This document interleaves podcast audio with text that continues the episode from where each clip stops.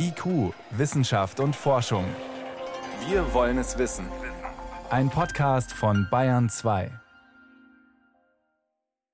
Wir wissen bei Industrieunternehmen in der Regel auch, wie viel Wasser sie im Jahr aus einer Quelle wie dem Grundwasser entnehmen dürfen. Wir wissen aber ganz häufig nicht, wie viel Wasser sie tatsächlich entnehmen.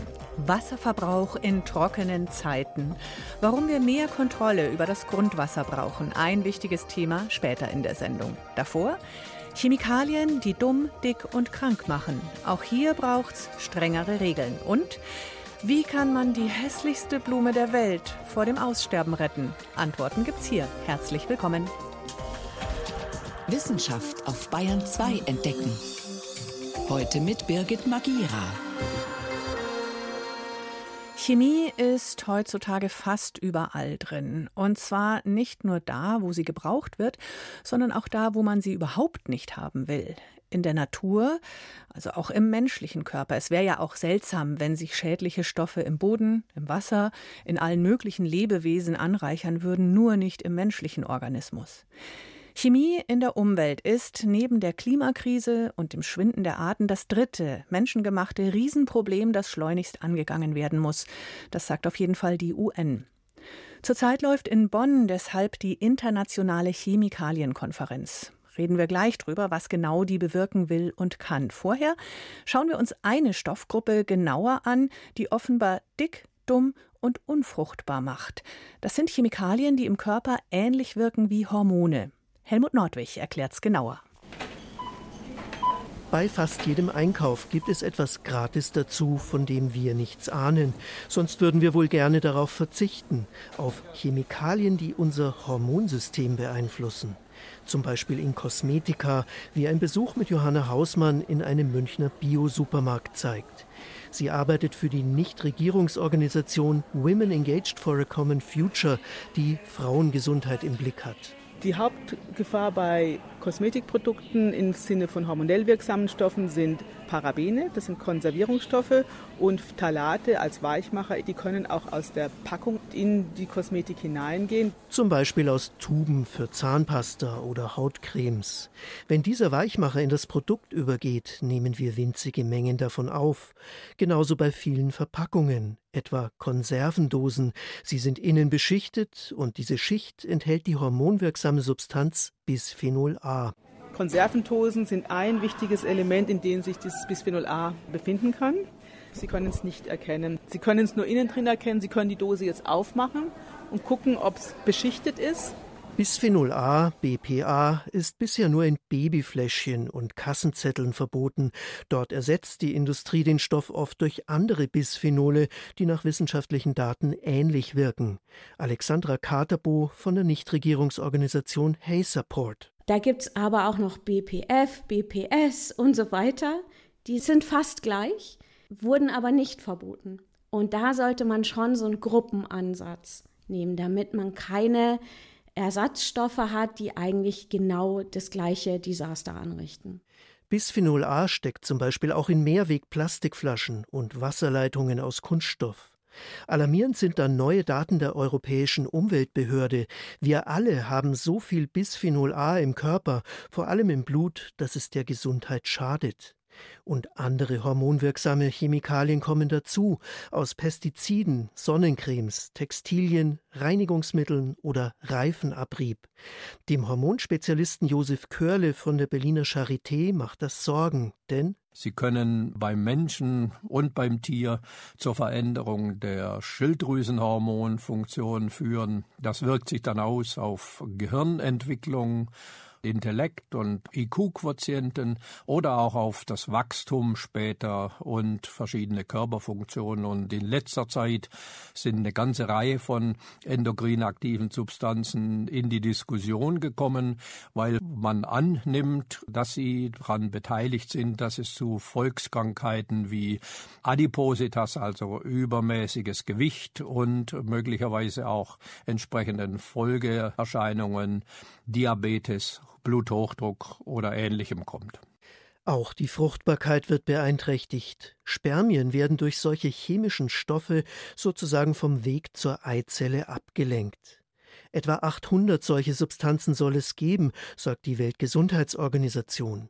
Sie zu verbieten oder die Verwendung einzuschränken ist jedoch schwierig. Die Hersteller sagen zum Beispiel, es ist nicht gesagt, dass wir so viel von diesen Substanzen aufnehmen, dass es uns wirklich schadet. Gerd Romanowski, Geschäftsführer beim Verband der chemischen Industrie. Aber es muss im Einzelfall bewertet werden, wird tatsächlich die Konzentration erreicht, die die schädliche Wirkung verursacht? Oder ist es nur eine theoretische Annahme, dass ein Stoff, der äh, erst in sehr hohen Konzentrationen schädlich wirkt, dann auch bei Menschen Schäden hervorrufen kann? Da müssen Tierversuche gemacht werden, da müssen Grenzwerte festgelegt werden und dann kann man diese Stoffe regulieren. Aber nicht, indem man sagt, alle hormonwirksamen Stoffe müssten verboten werden. Die EU wird zukünftig viele dieser Substanzen in Gefahrenklassen einstufen. Vier verschiedene wird es geben. Ein Fortschritt, findet Alexandra Katerbo. Weil sobald man die Möglichkeit hat, sie dann einzugruppieren, dann kann man sie auch regulieren. Dass man dann zum Beispiel in anderen Gesetzgebungen wie in der Spielzeugverordnung sagt, hormonschädigende Stoffe, Kategorie sowieso, alle verboten. Und da kann man eigentlich eine positive Botschaft schon übermitteln, weil die Spielzeugrichtlinie sieht das jetzt vor dass da auch viel mehr hormonschädigende Stoffe verboten werden. Also es bewegt sich, aber es bewegt sich sehr langsam zu langsam für das Ausmaß des Problems.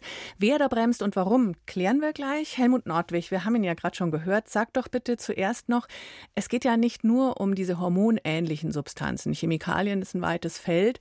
Was ist damit sonst noch gemeint, auch jetzt bei der internationalen Konferenz gerade in Bonn? Ja, es gibt noch eine Reihe von anderen wirklich problematischen Chemikalien. Das sind zum Beispiel die Pestizide. Manchmal sind die krebserregend, schädigen Nerven- und Immunsystem, vor allem in Schwellenländern, wo es keine Regulierung gibt oft.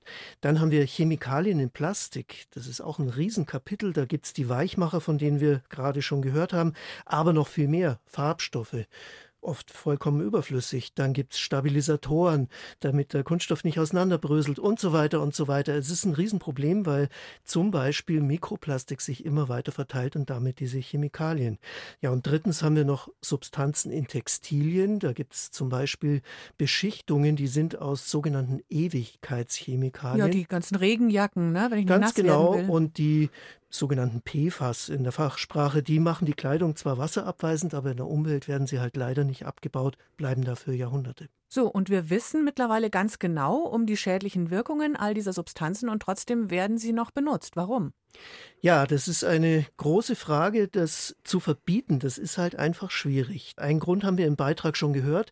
Für einzelne Substanzen geht es zwar schon, dass man nachweist, dass die Zellen schaden oder Tieren, aber bei Menschen ist das schon so eine Sache, da kann man gar nicht so sicher sagen, dass wir wirklich so viel davon aufnehmen, dass es uns schadet. Also die da Indust ist der Nachweis schwierig. Da ist der Nachweis schwierig Okay. und deswegen bestreitet die Industrie oft, dass es wirklich schädlich ist. So, jetzt haben wir schon mal keinen Grund für ein Verbot. Wir sind aber noch dazu einer Fülle von Chemikalien ausgesetzt. 350.000 muss man sich mal aus der Zunge zergehen lassen. So viele sind auf dem Markt und es ist ja nicht nur eine, die auf uns wirkt, sondern eben viele, viele. Und wie diese Kombinationen wirken, das ist praktisch völlig unbekannt. Deswegen gehen Wissenschaftler und Nichtregierungsorganisationen von der anderen Seite her. Die verweisen darauf, dass bestimmte Krankheiten zunehmen. Diabetes zum Beispiel, Krebs, Unfruchtbarkeit. Und dass die Chemikalien dabei nach allem, was wir wissen, eben ein Faktor sind von mehreren. Jetzt sind wir hier in Europa und eigentlich kann man ja davon ausgehen, wir haben hier strenge Regeln, aber sie sind trotzdem nicht streng genug? Ja, so ist es. Wir haben theoretisch wirklich eine strenge Chemikaliengesetzgebung. Die REACH-Verordnung gilt seit 2007. Da fällt aber erst ein Stoff drunter, von dem mindestens eine Tonne pro Jahr produziert wird. Das ist schon mal eine ganze Menge. Also da fallen viele nicht drunter, von denen man weniger verwendet oder herstellt. Ja, Okay. richtig, ganz genau. Und dann gibt es noch weitere Lücken, zum Beispiel, dass eben diese Dossiers oft nicht vollständig sind, die da eingereicht werden müssen. Aber REACH hat schon was erreicht. 60 besonders gefährliche Stoffe sind stark eingeschränkt oder verboten. Zum Beispiel? Zum Beispiel Bisphenol A wegen seiner Hormonwirkung in Babyfläschchen. Aber bisher nur dort. auch in den Kassenzetteln, das ist vielleicht noch ein Detail, aber eben es ist nur ein Stoff. Dann gibt es jetzt halt eine Reihe von Vorschlägen, um noch mehr einzuschränken. Die Kommission, zum Beispiel die EU-Kommission, die sagt, wir sollten die hormonwirksamen Stoffe in Spielzeug verbieten. Dann gibt es einen Vorschlag von Deutschland und vier weiteren Ländern, diese Ewigkeitschemikalien als ganze Gruppe zu verbieten. So die heißen so, weil sie ewig in der Natur und in der Umwelt und überall bleiben. Genau. Mhm. Und sowas hat es bisher überhaupt noch nicht gegeben. Solche Prozesse sind aber extrem langwierig. Das wird frühestens 2028 in Kraft treten, wenn überhaupt so wie vorgesehen. Ja, und da sieht man eben im Moment gerade auch an diesem Beispiel Ewigkeitschemikalien die Industrie, die stemmt sich mit massiver Lobbyarbeit dagegen. Warum eigentlich? Da gibt es mehrere Gründe. Erstens, an der chemischen Industrie hängen gerade in Deutschland ziemlich viele Arbeitsplätze. Es hängt viel Umsatz dran.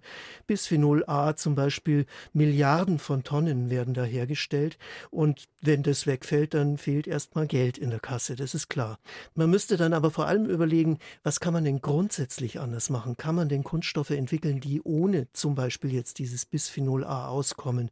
Das ist eine Forschungsarbeit, wo man praktisch wieder bei Null anfangen muss, weil das halt so furchtbar praktisch praktisch ist, diese Stoffe zu verwenden. Und deswegen ist es so schwierig, die einzuschränken. Die Industrie sagt, wir haben keine Nachweise, wir machen Geld damit, wir haben Arbeitsplätze. Also da sind die Beharrungskräfte groß. Eine einzelne Konferenz, die jetzt gerade läuft in Bonn, kann die da was dran drehen? Das ist die große Frage, das werden wir am Ende der Woche sehen und später. Es geht ja nicht nur um Europa. Viele Länder haben gar keine Regeln und die sitzen mit am Tisch, die Schwellenländer, die Nichtregierungsorganisationen und die fordern einen Aktionsplan für eine schadstofffreie Zukunft. Da gehört zum Beispiel auch Transparenz dazu, damit überhaupt klar ist, welche Chemikalien in einem Produkt enthalten sind. Das wissen wir ja oft auch nicht. Beispiel Plastik, was ist da alles drin? Dann gehört auch Gerechtigkeit dazu. Pestizide Produkte zum Beispiel, die hier verboten sind, die werden trotzdem von unseren Firmen exportiert in Länder, wo es kein Verbot gibt. Das ist nicht nur ungerecht, das ist fast schon heuchlerisch, oder? Das ist zynisch, würde ich sagen. Mhm. Und letztlich geht es um eine Transformation der Industrie, statt schädlicher Stoffe eine grüne Chemie zu entwickeln. So, und da würde ich gern wissen, was genau kann das sein, grüne Chemie? Das setzt schon mal an dabei, was brauchen wir denn eigentlich wirklich? Müssen wir alle eigene Kunststoffgehäuse und Verpackungen in dieser großen Zahl haben, wie es jetzt der Fall ist. Dann, wenn wir was brauchen, wie kann man es denn herstellen ohne schädliche Wirkungen?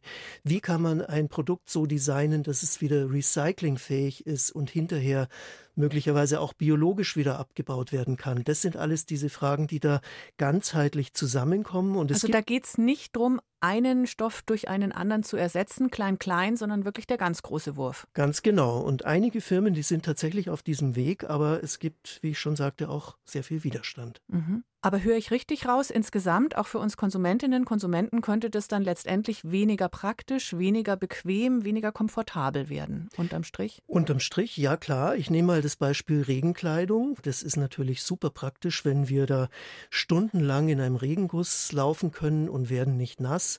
Die Frage ist nur, Brauchen wir das eigentlich? Oder gehen wir bei so einem Wetter sowieso nicht raus? Naja, ehrlich gesagt, im Schafwollpulli wandern gehen und dann doch feucht werden, ist halt nicht so angenehm. Ne? Es gibt aber Kleidung, die hält auch Regen ab, aber halt nicht stundenlang. Man sucht sich ja dann normalerweise einen Unterstand und das kommt eben dann ohne schädliche Chemikalien aus und vor allem ohne solche, die dann jahrhundertelang in der Umwelt bleiben. Also wir könnten bewusster einkaufen und konsumieren. Wir können bestimmte Stoffe ganz konkret meiden, in Kosmetika zum Beispiel. Da steht nämlich drauf, was drin ist. Und da könnte man Naturkosmetik benutzen. Man kann Plastik vermeiden, an vielen Stellen unverpackt einkaufen. Es muss auch sonst nicht alles aus Kunststoff sein, die Zahnbürste zum Beispiel nicht. Und eben generell überlegen, was brauche ich denn wirklich? Braucht mein Haushaltsreiniger da wirklich Farbstoffe drin? Eigentlich nicht, auch keine Duftstoffe, ne? Ganz genau, denn das geht eben nur mit Chemikalien, die der Umwelt und der Gesundheit schaden, aber die wir schon mal eigentlich sehr gut vermeiden könnten. Letztlich ist es so ein sowohl als auch. Also wir Konsumenten, Konsumentinnen sollten da bewusster rangehen, aber natürlich braucht es auch die Industrie als Ganzes und die Politik, die bessere Regeln macht. Es wäre jetzt falsch, wenn man die Verantwortung den Verbrauchern zuschiebt. Wichtig ist, dass es wirklich strengere Regeln gibt und dass die auch durchgesetzt werden. Und das erhoffe ich mir von dieser Konferenz die gerade in Bonn läuft. Die internationale Chemikalienkonferenz sucht nach besseren, strengeren Regeln weltweit im Umgang mit diesen gefährlichen Stoffen. Vielen Dank, Helmut Nordwig. Bitte schön. Und zur grüneren Chemie gibt es, wer da mehr wissen will, eine eigene IQ-Sendung in der ARD Audiothek. Am besten suchen mit den Stichworten nachhaltige Chemikalien und IQ. Bayern 2. Wissenschaft schnell erzählt. Das macht heute Johannes Rostäuscher. Wir schauen noch mal kurz zurück auf den Freitag. Da haben wir ausführlich über den Asteroiden Bennu gesprochen. Und tada, die Kapsel mit Geröll ist jetzt tatsächlich auf der Erde gelandet. Gestern Nachmittag ganz planmäßig in der Wüste von Utah in so einer schwarzen Kapsel eben rompenförmig, so groß wie ein kleiner Kühlschrank, von Fallschirmen gebremst und äußerlich ganz ohne Schaden liegt Super, und jetzt machen wir sie auf. Die ist jetzt erstmal in ein steriles, steriles Labor geflogen worden. Da wird sie einer Stickstoffdusche unterzogen, damit ja kein Erdkrümel außen dran haftet, weil wir will ja untersuchen, was vom Asteroiden kommt. Ach stimmt, nicht, dass die kontaminiert wird. In der Tat. Okay. Und mhm. heute wird sie dann von dort nach Texas gebracht und da lässt man dann insgesamt 200 Wissenschaftler drauf los auf das Geröll, auch einen Astrochemiker Frank Benker, Brenker von der Goethe-Universität in Frankfurt. Der war ja bei uns am Freitag eben in der Wollt's Sendung. gerade sagen, genau. Und am 11. Oktober dann die erste Pressekonferenz der NASA über den Inhalt und die werden da wahrscheinlich ganz stolz erzählen, was sie bis dahin rausgefunden haben. Ein bisschen was weiß man doch jetzt schon, oder? Naja, 250 Gramm sind da drin, Körner, so Krümel von diesem kleinen Asteroiden Bennu die hat die Sonde Osiris-Rex eingesammelt und da will man nicht weniger als über den Ursprung unseres Sonnensystems herausfinden, über die Entstehung unserer Erde, wie das Wasser auf die Erde gekommen ist. Also wirklich ganz ausführlich im Gespräch in der Freitagssendung nachzuhören. Mhm. Ähm, ARD Audiothek am besten. Äh, Stichwort wäre vielleicht Asteroidenstaub. Genau, da, da findet man alles. Am schnellsten. Alles, es ist jedenfalls die größte Menge solchen Materials von einem Asteroiden bislang. Jetzt wechseln wir in die Medizin. In Baltimore ist schon zum zweiten Mal gelungen, einem Menschen ein Schweineherz zu transplantieren.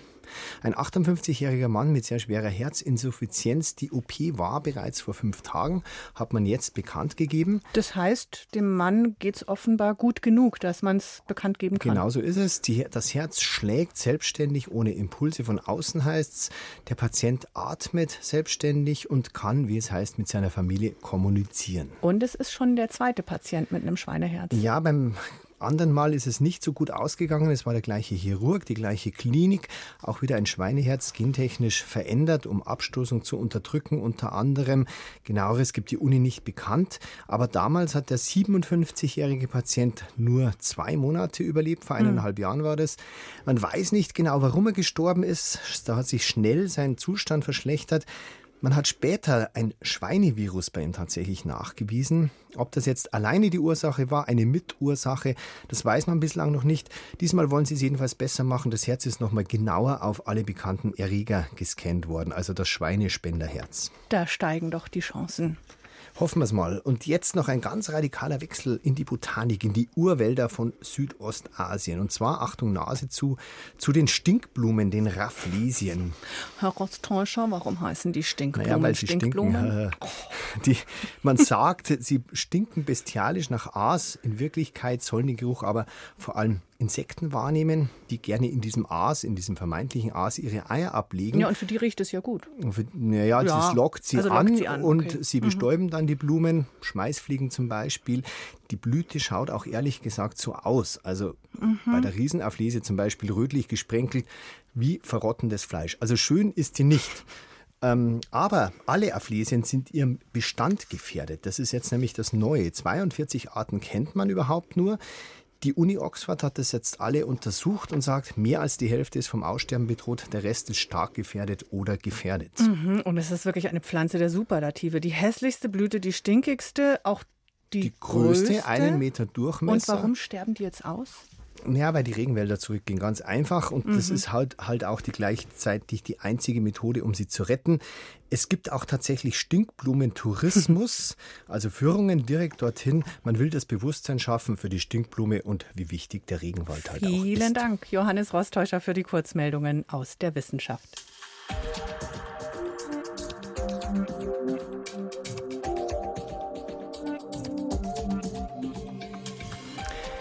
Hier ist Bayern 2 um gleich sechs vor halb sieben. Der Frühsommer war in Bayern sehr trocken. In einigen Landkreisen hieß es im Mai, Juni Wasser sparen, in Miltenberg zum Beispiel oder im Landkreis Würzburg.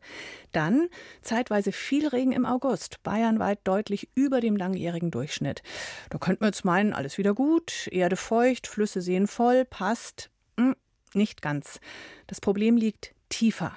Denn in den letzten fünf Jahren gab es insgesamt zu wenig Regen. Da sind die Grundwasserpegel gesunken. Und in manchen Regionen dauert es sehr lange, bis das Wasser, die Wasserreserven in der Tiefe wieder da sind. Hängt jeweils vom Boden ab. Fachleute wünschen sich jedenfalls einen nassen Herbst und Winter und viel strengere Kontrollen in der Industrie und Landwirtschaft. Wer da wie viel Wasser verbraucht. Das ist nämlich oft gar nicht klar. Sven Kästner berichtet. Tiefrot. Diese Farbe steht auf dem Dürremonitor des Helmholtz-Zentrums für Umweltforschung Leipzig für außergewöhnliche Dürre. Noch vor wenigen Wochen waren große Teile Deutschlands so eingefärbt. Aber nach dem im Vergleich zu den Vorjahren regenreichen Sommer 2023 hat sich die Situation geändert, sagt Andreas Marx, der den Dürremonitor betreut. In Bayern, gerade im August, haben wir Regionen gehabt, wo es deutlich mehr als doppelt so viel geregnet hat wie normal. Und da sieht man, dass es regional sehr unterschiedlich ist, dass aber in der Größenordnung die Hälfte der Grundwasserstände im normalen Bereich sind. Auch im deutschlandweiten Maßstab hat sich die Dürre vielerorts aufgelöst. Ein gutes Zeichen auch für die kommenden Monate. Im November ist in Deutschland so der Zeitraum, wo die Grundwasserstände dann langsam wieder ansteigen, in der Regel so bis ungefähr April. Und von April bis November äh, sinken sie in der Regel. Aber jetzt ist gerade der Boden schon relativ nass in vielen Bereichen Deutschlands, deswegen sind die Ausgangssituationen äh, ist jetzt ziemlich gut dafür, dass äh, im nächsten Winter, wenn es dann normal regnet, sich die Grundwasserstände wieder sehr gut erholen. Angespannt bleibt die Lage allerdings in Ostdeutschland. Fast überall zwischen Mecklenburg-Vorpommern und Sachsen hat es weniger als in Süddeutschland geregnet. Der Boden ist noch immer fast flächendeckend ausgetrocknet. Das liegt zum einen an den regional ungleich verteilten Niederschlägen, aber auch die Bodenbeschaffenheit spielt eine Rolle, sagt Tim Austerbeek vom Rheinisch-Westfälischen Institut für Wasser. Die Regionen sind besonders betroffen, wo die Grundwasserkörper schnell reagieren. Das heißt, wo es ähm, zum Beispiel kluftige Grundwasserkörper gibt oder karstige Grundwasserkörper, das heißt mit großen Öffnungen, wo das Wasser nicht lange gespeichert wird, sondern relativ schnell durchfließt. Die größten Probleme haben wir dann zum Beispiel in karstigen Gebieten wie auf der Schwäbischen Alb am Deutschen Geoforschungszentrum Potsdam untersucht Andreas Güntner per Satellit die gesamte Süßwasserspeicherung in Deutschland. Im Grundwasser, im Boden, aber auch in Seen und Gletschern. Der Zustand lässt sich nicht in Echtzeit beobachten, die Zahlen kommen mit mehrmonatiger Verzögerung. Auswirkungen dieses Sommers lassen sich deshalb noch nicht beurteilen. Aber zwischen 2015 und 2022 hat Güntner registriert, dass die Speicherstände deutlich gesunken sind. Und 2018 und 2019 waren bisher die Jahre, wo wir im Sommer die niedrigsten Speicherwerte über den gesamten Beobachtungszeitraum von 2002 ab vorgefunden haben in unseren Daten. Und jetzt sehen wir für den August 2022 wieder ein Minimum in etwa so von den Werten her so gering wie im Sommer 2018 und 2019. Jetzt hoffen die Forschenden auf viel Niederschlag im bevorstehenden Herbst und Winter. Dann könnte das Grundwasser als wichtigste Trinkwasserressource erstmals seit Jahren wieder auf das Niveau des langjährigen Mittels steigen. Nach den Dürren der vergangenen Jahre denken Fachleute über Ersatz für die Versorgung nach. Im Gespräch ist, Flüsse und Seen verstärkt anzuzapfen, die vielerorts ohnehin schon Trinkwasser spenden, zum Beispiel den Bodensee. Doch auch diese Süßwasserspeicher hängen mit dem Wasser in der Tiefe zusammen sagt Andreas Güntner. Je nach Grundwasserstand relativ zum Flusswasserstand. Wenn also der Grundwasserstand tiefer liegt als der Pegel im Fluss oder im Oberflächengewässer, findet aus den Oberflächengewässern dann eine Grundwasserneubildung statt oder ein Zufluss in das Grundwasser beziehungsweise auch andersrum bei hohen Grundwasserständen werden natürlich die Oberflächengewässer aus dem Grundwasser gespeist. Bisher wissen Fachleute und Behörden überraschend wenig darüber, wie viel Grundwasser in Deutschland verbraucht wird. Das Umweltbundesamt meldet, dass etwa 20 Prozent des Wassers in Haushalte und Kleingewerbe fließt, der Löwenanteil von 68 Prozent aber in verarbeitendes Gewerbe und zu Energieerzeugern. Die Statistik unterscheidet allerdings nicht zwischen Oberflächen- und Grundwasser.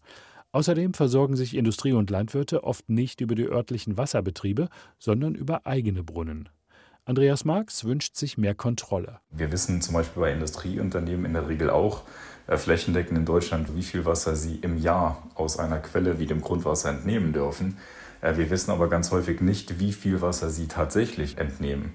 Und das wird zukünftig eigentlich die Herausforderung sein, wenn es denn dann mal wieder für längere Zeit trocken wird und der Wasserverbrauch begrenzt werden muss, dann muss ich genau wissen, wer eigentlich Druck auf die Ressource Wasser ausübt. Die nationale Wasserstrategie soll Abhilfe schaffen. Das im März vom Kabinett beschlossene Papier sieht unter anderem vor, deutschlandweit jeden Grundwasserbrunnen und die Menge des daraus abgezapften Wassers zu erfassen. Mehr Kontrolle über und besseres Haushalten mit der wertvollen Ressource Grundwasser. Ein Beitrag von Sven Kästner.